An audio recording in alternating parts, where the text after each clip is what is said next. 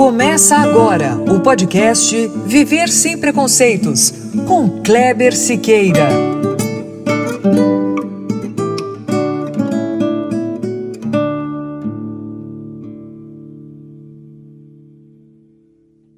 Muito bem, muito bem, é isso mesmo. Está começando o nosso podcast, finalmente. E olha, eu posso dizer para vocês que está começando mesmo. Sabe por quê? Porque esse é o nosso primeiro episódio. Legal, né? Gente, hoje começa uma nova história do Viver Sem Preconceitos. Uma historinha que tem início lá no portal. Aliás, portal que você acessa como? É fácil, anota aí. É só digitar www.viversempreconceitos.com.br. Muito legal, né? Mas a gente não está aqui para falar do portal. A bola da vez hoje é o podcast. Então vamos lá. Para inaugurar esse trabalho, nada melhor do que abordar um tema que tem gerado muita polêmica nos últimos anos, que é o preconceito contra portadores de TDAH ou o transtorno do déficit de atenção e hiperatividade. Para conversar aqui com a gente e falar sobre essas e outras questões que envolvem o transtorno, está o Dr. Clay Brits, pediatra e neurologista infantil, especialista em TDAH como vai, doutor Clay? Olá, Kleber. Olá a todos que estão acompanhando, que estão ouvindo. É um grande prazer estar aqui com vocês. Doutor, eu gostaria que o senhor, que também eu sei que escreveu alguns livros sobre educação e transtorno de aprendizagem, que o senhor se apresentasse para. Além, além da questão da pediatria e da neurologia infantil, que o senhor se apresentasse. E em seguida, o senhor já pode explicar para a gente o que, que é o TDAH. Bom, é, eu sou médico formado pela UEL, é, neurologista infantil, especialista, voltado para os transtornos de neurodesenvolvimento e é, sou neurologista infantil do Instituto Neurosaber. E há mais de 20 anos eu já acompanho pacientes pediátricos, adolescentes e adultos que apresentam transtornos de neurodesenvolvimento.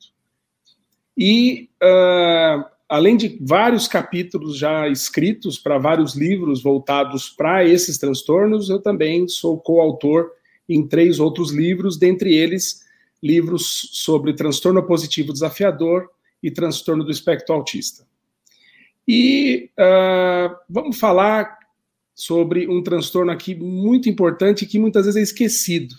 Tanto que nós vamos falar de preconceito com TDAH, mas eu prefiro usar um outro termo, é, a negligência que existe em relação à investigação e a como encarar o TDAH.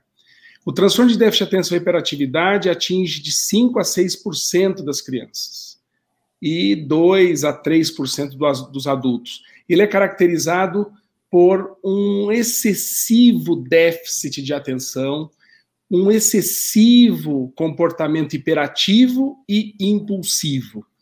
É, ao contrário do que muita gente pensa, o TDAH ele é amplamente descrito na literatura há mais de 60 anos, mas com grande evidência é, das suas consequências, do seu impacto na família, do seu impacto na escola dos últimos 20 anos para cá.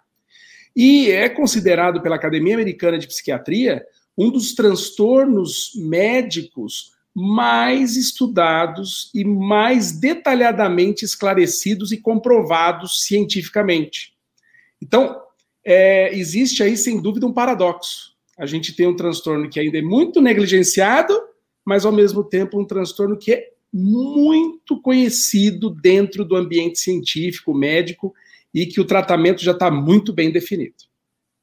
É, exatamente isso, doutor. Você falou que é um dos que mais tem, se, tem, tem crescido e tem esse conhecimento no momento, e existe a negligência. Essa negligência, doutor, ela tem, ela tem um, um fundo, o um preconceito? Com relação às pessoas. Doutor, é, é correto falar a, é transtorno, né? A pessoa que passa por transtorno, é isso, né? Isso, isso. É, Sofre é, de transtorno, né? Isso. Existe uma confusão um pouco que é totalmente pertinente que existe nesses termos. Então, doença, transtorno, distúrbio, né? É, distúrbio e transtorno é, é a mesma coisa, são sinônimos, tá? O termo disturb é, ou disorder foi trazido do inglês para o português e virou transtorno, quer dizer, é a mesma coisa.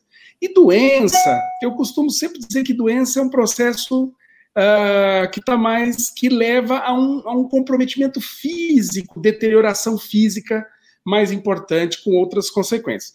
Já o transtorno é, aquele, é aquela condição que altera, altera uh, o funcionamento da pessoa nos mais diversos contextos da vida. Então, altera o funcionamento cognitivo, altera o funcionamento comportamental, atrapalha a aprendizagem e o engajamento em algumas atividades e tarefas do cotidiano.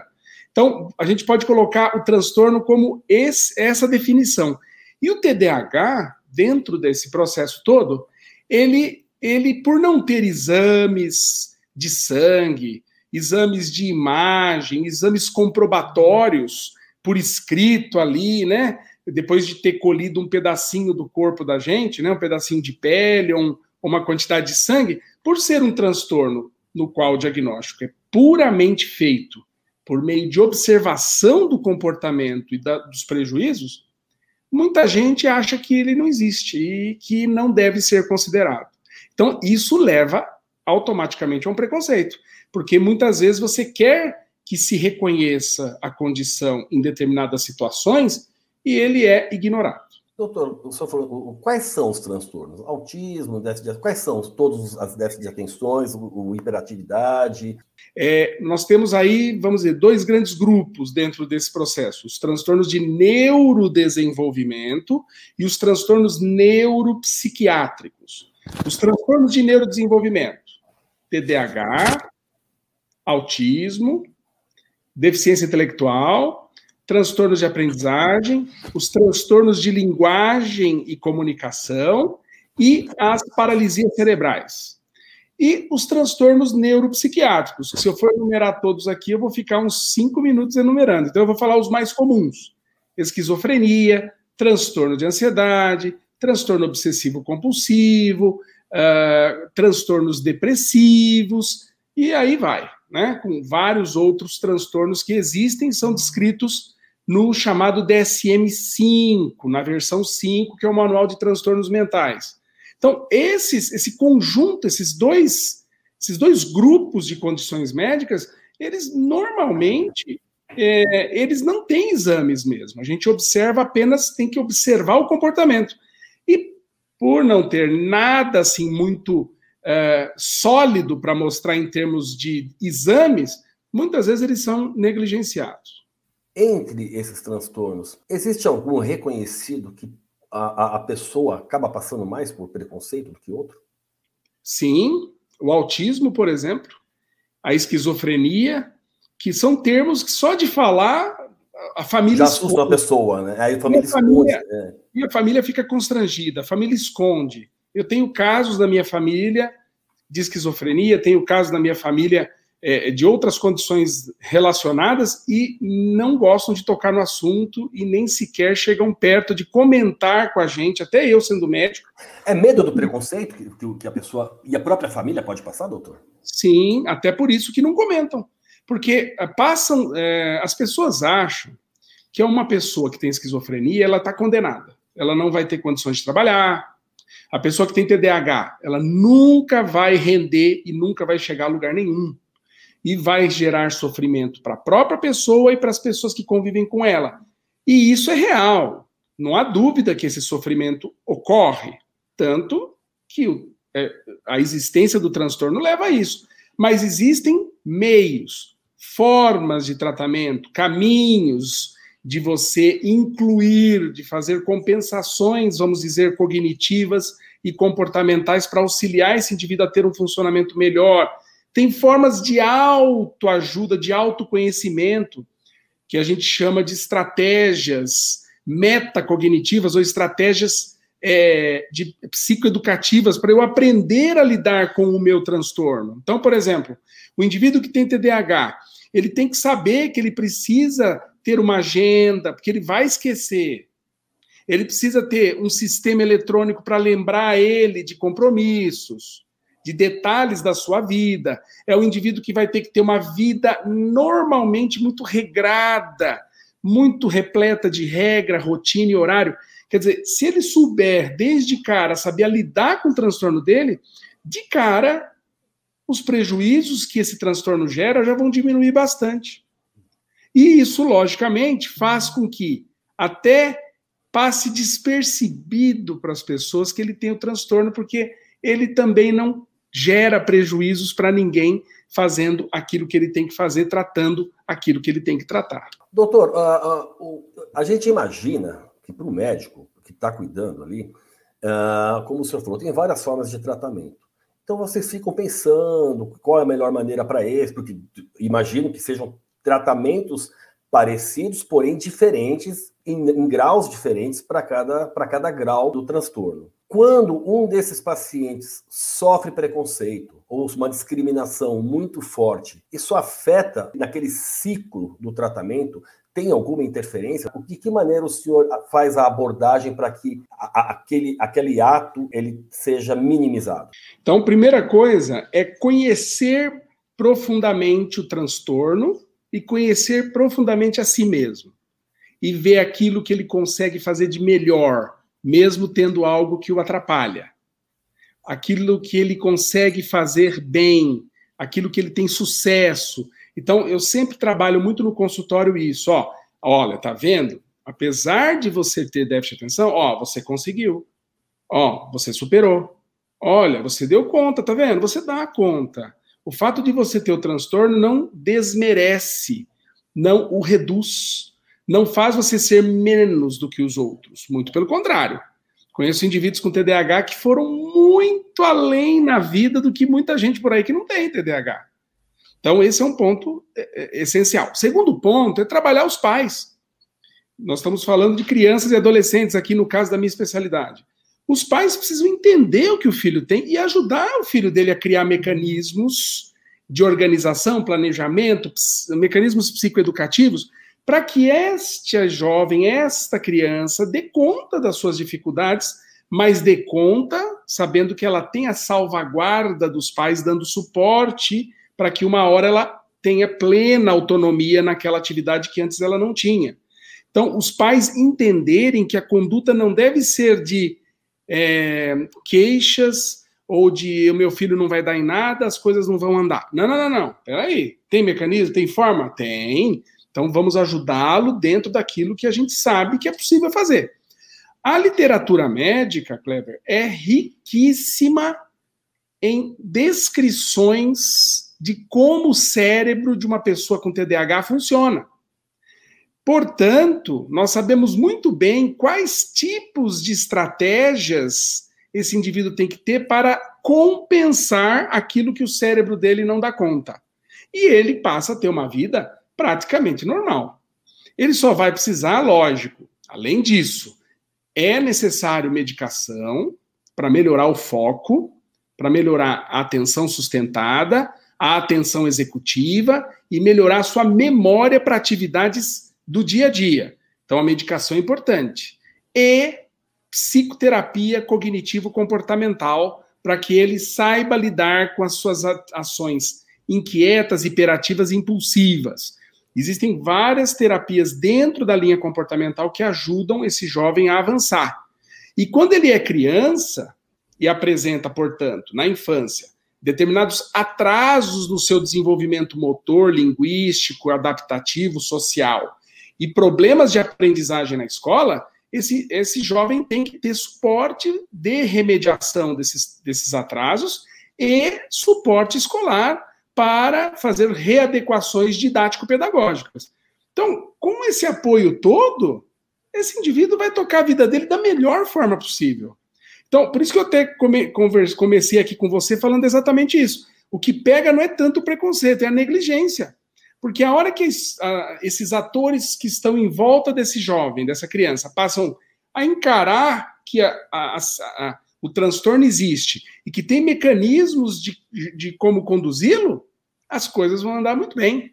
Vão andar de uma forma muito mais linear, sem solavancos, sem quedas. Porque a coisa mais importante que a gente tem que preservar num jovem com TDAH é a autoestima. Esse é um dos grandes problemas. O TDAH, a primeira coisa que ele, que ele atrapalha o indivíduo é a autoestima. Faz com que ele tenha uma atitude é, de dó de si mesmo, de que eu não vou dar conta, que eu não vou conseguir, que eu não serei capaz.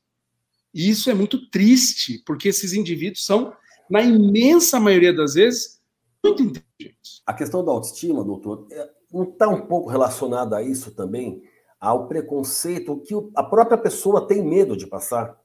Eu acho que é, é, é um pouco aí que eu pego o preconceito também porque a pessoa já, já vem com aquilo. Eu vou passar por isso, eu vou sofrer preconceito. A autoestima da pessoa não tem que ficar elevada, né, doutor?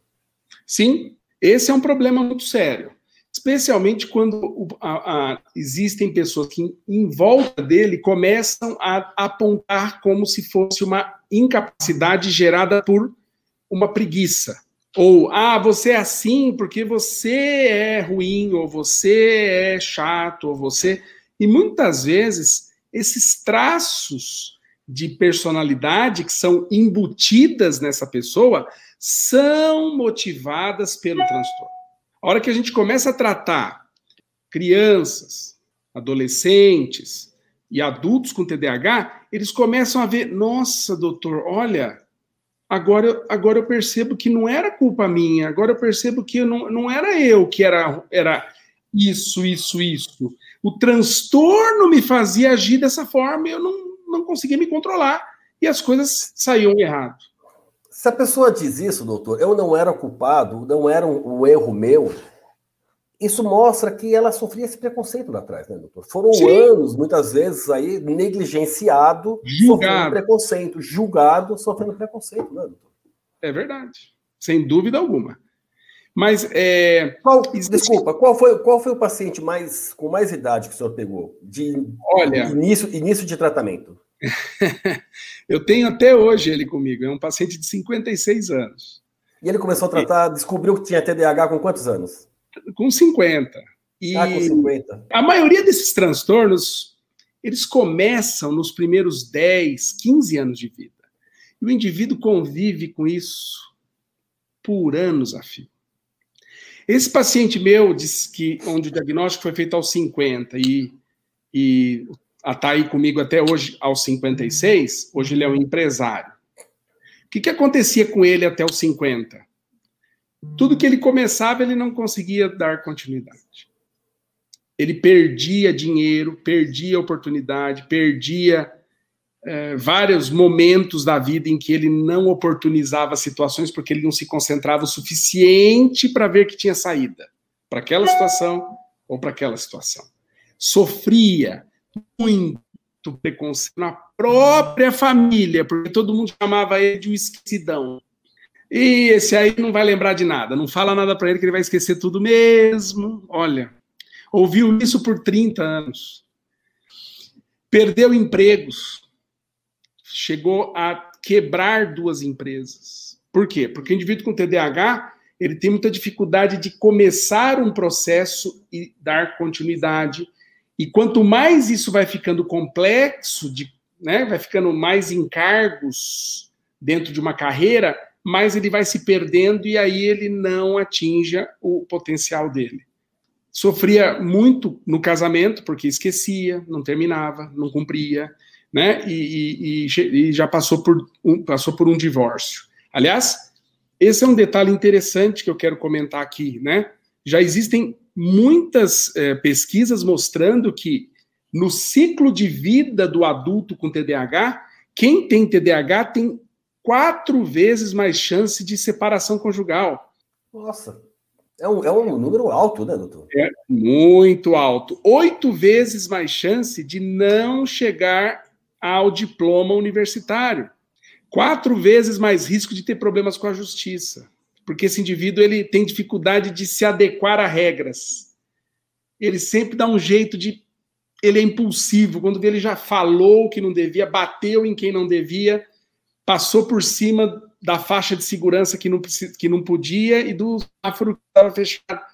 Então, eles acabam tendo muito mais problema com a justiça, tem quatro vezes mais risco de bater o carro, três vezes mais risco de perder a carteira.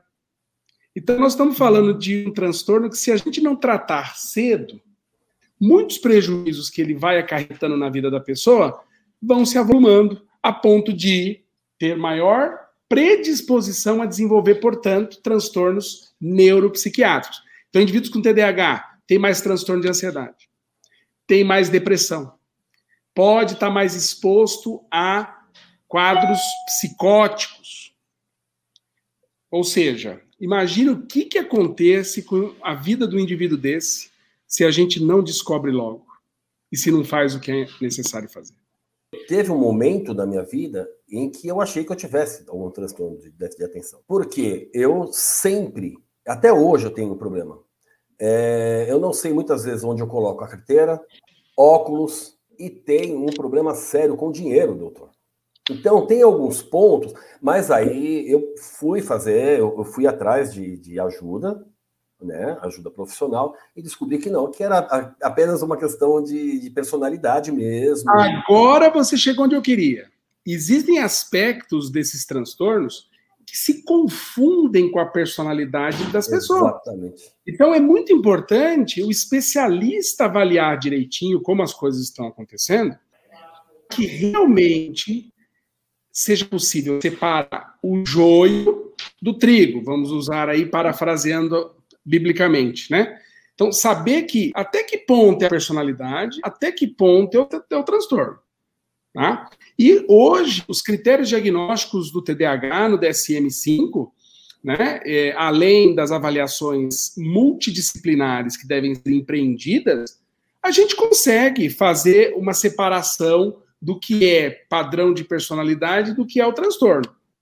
E muita gente chega no meu consultório assim: olha, de um tempo para cá, doutor Cleon, esquecendo muito as coisas. Será que eu tenho TDAH? Não, mas de um tempo para cá, já começa descartando, porque geralmente o quadro é crônico. Você vai ver lá na adolescência, na infância já era assim. O rendimento escolar já não era aquela coisa. Ele já tinha dificuldades de rendimento para as atividades comuns do dia. E as coisas só foram ficando piores com o passar do tempo, porque a demanda aumenta, as responsabilidades se avomulam e esse indivíduo passa a dar menos conta das coisas ainda. Então, tem que, tem que tomar muito cuidado com isso. Como eu acabei de falar aqui, o TDAH é um transtorno de neurodesenvolvimento. Então, ele começa lá na infância. Ele começa antes da adolescência, em 80% dos casos. 20% restante começa ali, ó, 12 a 16 anos. Então, quer dizer. O que leva, o que leva a isso, doutor? A esse, vamos dizer assim, a esse atraso no início. O que, que leva a isso? Isso, muito boa a sua pergunta. Eu ia, eu ia já começar falando.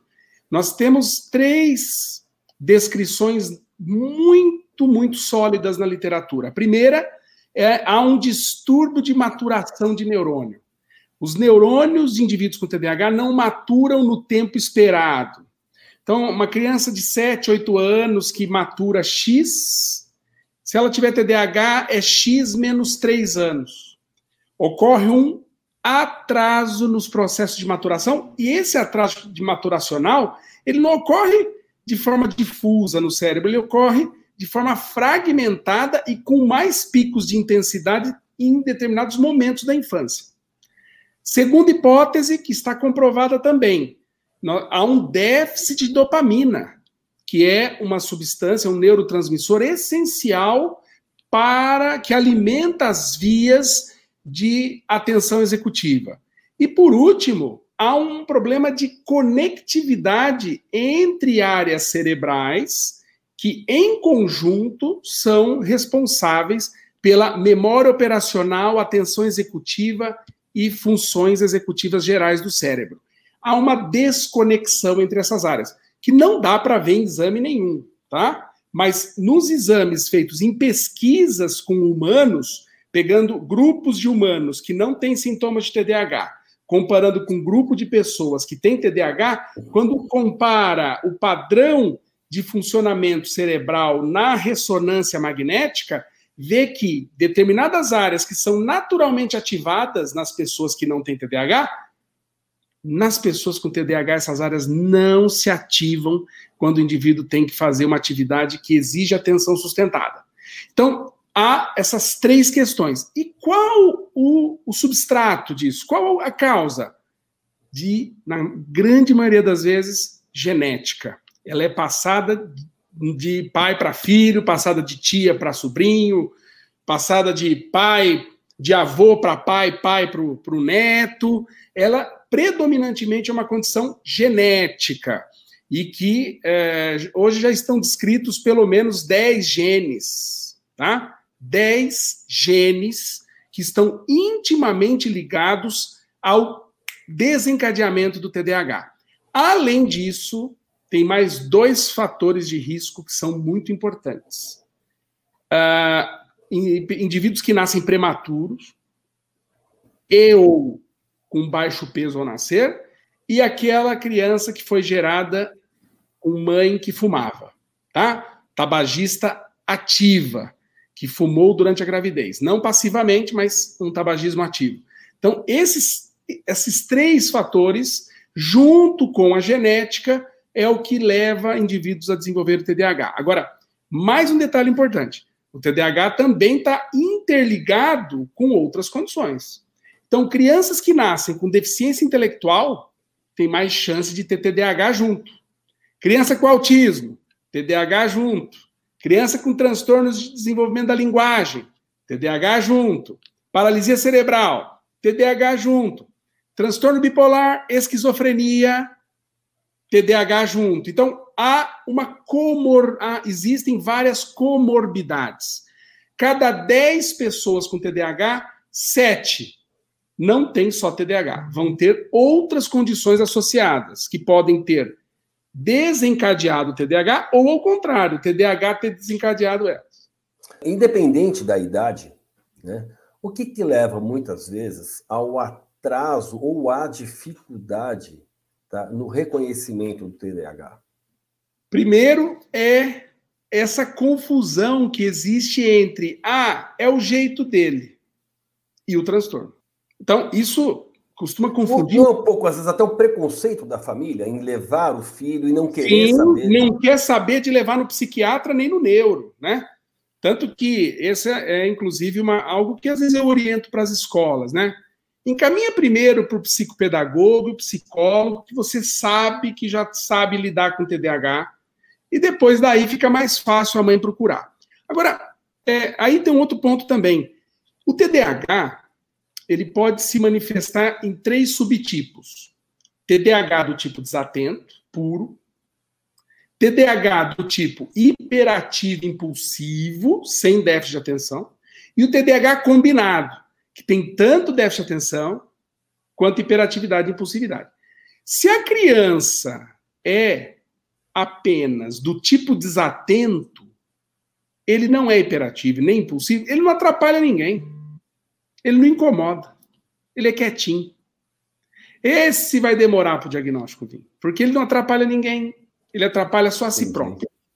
Agora, o hiperativo, impulsivo combinado, esse aí, quando é 5, 6 anos, está no consultório. Por quê? Porque a família não aguenta mais e a escola já está falando, ó, não dá, ele não fica quieto, ele não para na sala de aula, ele atrapalha todo mundo este paciente vai mais cedo. Então, o perfil do TDAH também é um fator que adianta ou que atrasa o diagnóstico. E quando existe comorbidade, então, às vezes a criança tem depressão, um quadro meio depressivo, e tem sintomas de TDAH. E aí a família não valoriza muito o que há de TDAH. Valoriza mais esse perfil meio depressivo e não leva achando que a criança é assim mesmo. Existem avós que até hoje eu ouço falar assim: ah, é depressão, ah, é frescura. Precisa levar no médico, está que resolve. Né? Tem muito isso na nossa cultura brasileira, principalmente a brasileira, mas em geral, o mundo todo anda mais ou menos ainda agindo dessa forma, tá? Eu conheço países que conduzem o TDAH muito pior do que a gente. E tem profissionais muito, mais, muito menos preparados. O problema é que nós não temos, dentro do setor público, um bom tratamento desses, desses pacientes. Então, a maioria das pessoas que vivem em renda baixa, que dependem do sistema único de saúde, muitas vezes eles não têm um especialista lá. Então, acaba o, o tratamento acaba ficando meio é, vamos dizer assim, estratificado em determinadas é, níveis sociais, busca-se logo, resolve-se mais rápido. Em estratos inferiores, do ponto de vista econômico, isso acaba ficando menos mais restrito e, portanto, é, é, menos menor alcance de tratamento.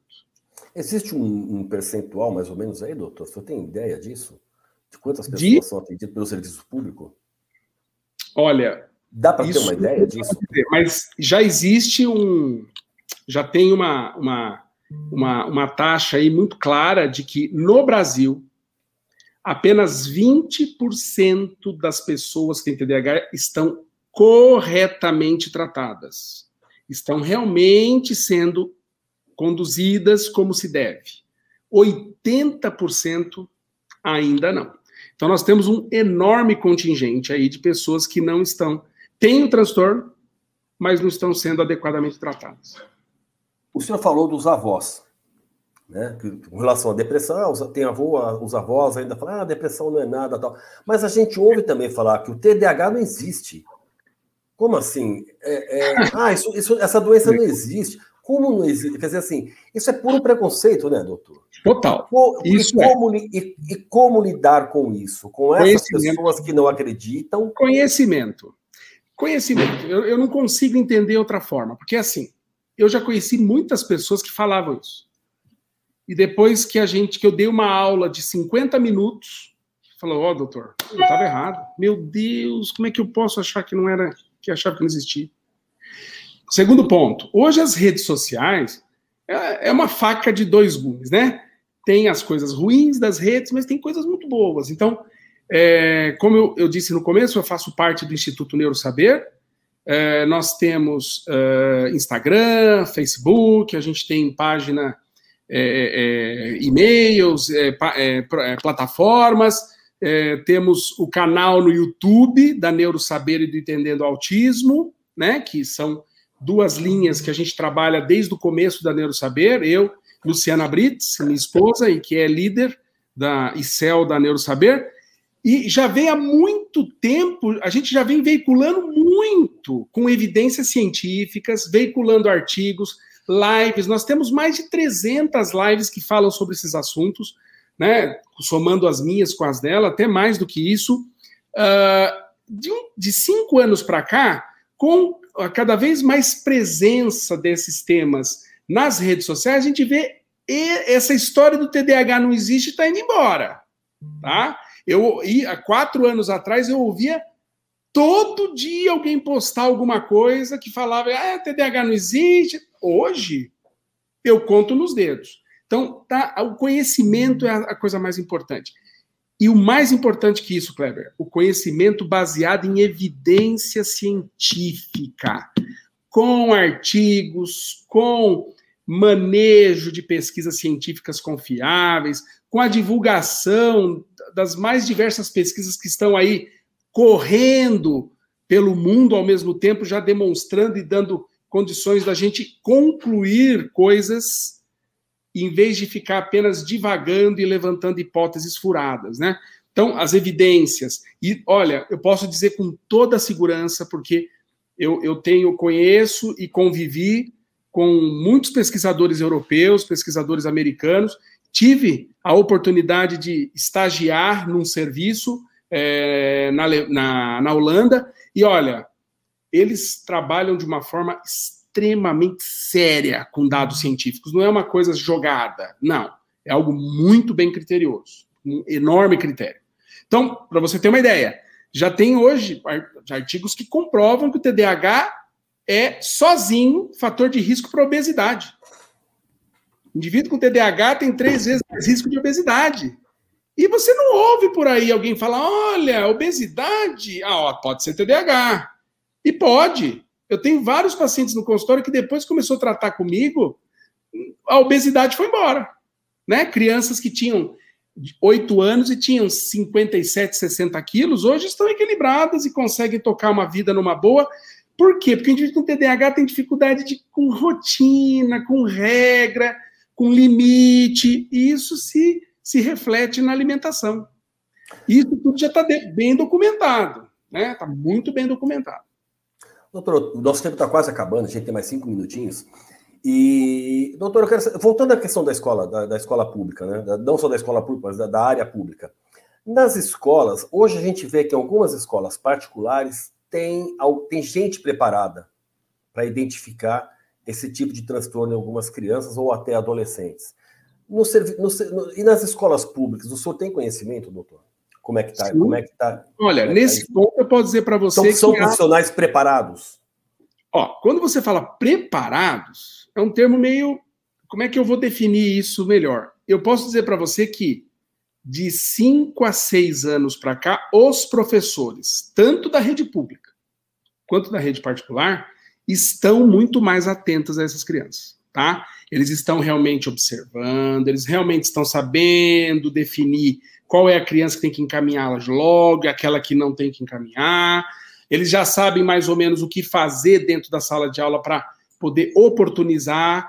Lógico que existem muitos professores que não, não têm ideia do que é TDAH, mas hoje eu posso, já existem uh, pesquisas publicadas entre 2008 e 2010 mostrando que mais de 60% dos professores já tinham, naquela ocasião, já sabiam que o TDAH existia e que eles tinham que estar atentos.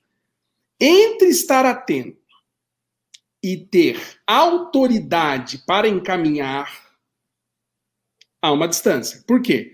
Porque o professor, para ele detectar e encaminhar, ele muitas vezes depende do, do gestor, do gestor da escola.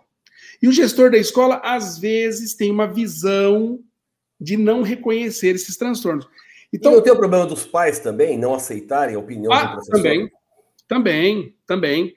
Mas eu posso dizer para você que os pais hoje são já não estão mais assim. Eles estão começando a procurar a gente no consultório porque querem saber se o filho tem TDAH ou não. Há uns anos atrás, o pai e a mãe não queriam nem saber de chegar perto do meu consultório. Hoje eles vão lá porque, olha, doutor, ele pode ter TDAH. Eu vi um vídeo seu e eu vi meu filho lá. Doutor, será que ele não tem TDAH? Então, assim, acho que a falta de conhecimento é o maior produtor de discriminação e preconceito. Doutor, ficou uma perguntinha para trás aí, que quando o senhor, quando o senhor fala da, da, da, da procura, né, que já existe informação hoje na, nas redes sociais, no YouTube, me parece que um, um, uma, uma boa parte dessas pessoas é de gente que tem alguém na família ou que quer identificar um filho, como o senhor falou agora. Ah, o meu filho, eu vi, eu vi aquele, aquele vídeo seu, identifiquei meu filho. E, ao mesmo tempo, tendo essa visão de que as pessoas que mais procuram são pessoas envolvidas com alguém que possa ter o transtorno. Qual é a melhor maneira de atingir essas outras pessoas que não têm, claro que é o conhecimento, mas de que maneira? De que forma divulgar isso? Olha, eu acho que a melhor forma é demonstrar por meios é, da internet ou meios eletrônicos exemplos de vida. O que, é que acontecia antes e o que passou a acontecer depois. O quanto isso transformou a vida da pessoa, o diagnóstico. O quanto o diagnóstico diminuiu o sofrimento, o quanto o diagnóstico permitiu um aumento de rendimento, o quanto o diagnóstico permitiu melhora da autoestima, uma nova perspectiva de vida. Eu tenho vários adultos do consultório que falam isso para mim, doutor Clay, a minha vida foi antes do diagnóstico, depois do diagnóstico. E ter o depoimento dessas pessoas. E veicular o depoimento dessas pessoas. Então, para terminar, doutor, assim, a... o TDAH não tem cura, não é uma coisa. É, mas, assim, tem tratamento. Né? E Isso qual mesmo. é a, qual é a média para a pessoa alcançar uma qualidade de vida tranquila, doutor? Olha, por ser um transtorno que não tem cura, qual é a esperança sempre no tratamento? Que dentre aqueles critérios que estão lá e somados levam a enormes prejuízos, que esse indivíduo vá melhorando a ponto de ficar com os mínimos critérios do, possíveis do transtorno fazendo com que ele entre, vamos dizer assim, na média populacional. A partir daí, ele não tendo mais prejuízos como ele tinha lá atrás, a gente pode dizer que ele está com seu TDAH compensado, equilibrado, e ele está tocando a vida dele para frente. Para a gente finalizar, o senhor agora, tem alguma consideração que o senhor quer falar? Mais, mais alguma coisa a respeito da negligência? Para a gente poder encerrar? Olha, é, a gente sabe que indivíduos com TDAH apresentam três vezes mais risco de suicídio. Apresentam cinco a seis vezes mais risco de insucesso profissional. E apresentam também uma dificuldade muito maior de lidar com conflitos que aparecem na vida. Então, se eu fizer um diagnóstico cedo, precoce, eu vou evitar tudo isso. Se eu fizer um tratamento correto desde o começo, eu vou reduzir e muito isso. Então, o meu recado é diagnóstico precoce, o mais cedo possível, de preferência antes da criança começar o processo de alfabetização na escola lá pelos 5, 6 anos, até os 5, 6 anos, fechar o diagnóstico. Tá bom. Doutor Clay, muito obrigado pela sua atenção. Perfeito, Kleber. Eu quero agradecer muito o convite. Um grande abraço para vocês e parabéns pela iniciativa, pelo site. E quero deixar aqui o convite para todo mundo dar uma, uma visitada lá no institutoneurosaber.com.br e também lá no YouTube, no canal Neurosaber e no canal Entendendo Autismo vai ver os vídeos da gente lá, tá bom? Muito obrigado, doutor. Até a próxima. Obrigado, Kleber. Um abraço. Outro. Esse foi o doutor Clay Brits, pediatra e neurologista infantil, falando sobre preconceito contra portadores de TDAH. Espero que você tenha gostado do podcast. Até o próximo. Um abraço.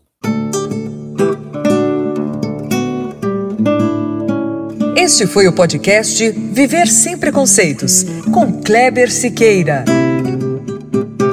Espero que você tenha gostado da entrevista. Para saber mais, acesse o nosso site www.viversempreconceitos.com.br. Lá tem notícias, textos, links para os nossos podcasts e tudo sobre preconceito e não deixe de seguir, curtir e comentar nas nossas páginas, nas redes sociais, Facebook e Twitter. Anota aí, arroba VS Preconceitos. Dê seu like, compartilhe. Vamos fazer do mundo um lugar melhor para se viver. Um lugar com menos preconceitos.